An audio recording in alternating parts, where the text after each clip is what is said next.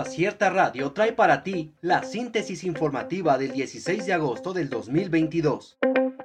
Consultorios de farmacia son un gran engaño y ponen en riesgo la vida.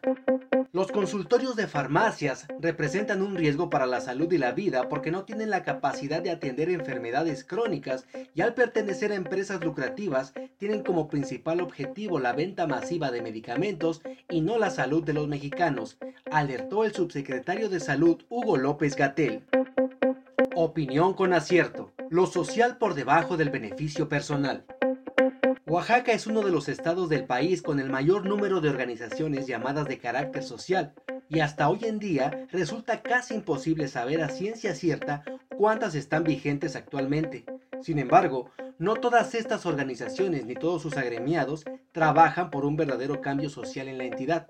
Hay casos como la APIPUP, que en diferentes ocasiones han participado en procesos políticos, o como lo demostró ayer el MULT, anunciando el cese de Rogelio Pensamientos como su dirigente por utilizar a la organización para obtener dinero y beneficios personales. El chantaje opera dentro de varios grupos que se hacen llamar sociales, que con sus actos solamente dañan a la ciudadanía. Así que esperemos que las verdaderas voces del pueblo no se vean opacadas por aquellos oportunistas. Contraloría Municipal investiga denuncias por corrupción, señala Francisco Carrera Sedano. Francisco Carrera Sedano, Contralor Interno Municipal del Ayuntamiento de Oaxaca de Juárez, confirmó que se abrieron carpetas de investigación sobre las denuncias que se realizaron en redes sociales en contra de dos funcionarias públicas por presuntos actos de corrupción. Ten cuidado, Profeco alerta por estafas en redes sociales.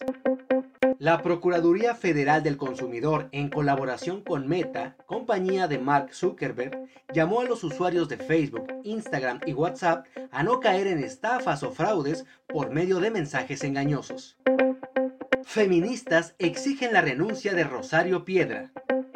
Mujeres, activistas, periodistas, académicas e integrantes de colectivas exigen la renuncia de Rosario Piedra Ibarra al cargo de presidenta de la Comisión Nacional de los Derechos Humanos por promover una acción de inconstitucionalidad en contra de la reforma a distintas leyes del Estado de Yucatán que establece no ser deudor alimentario como requisito para que un hombre pueda ser designado funcionario público.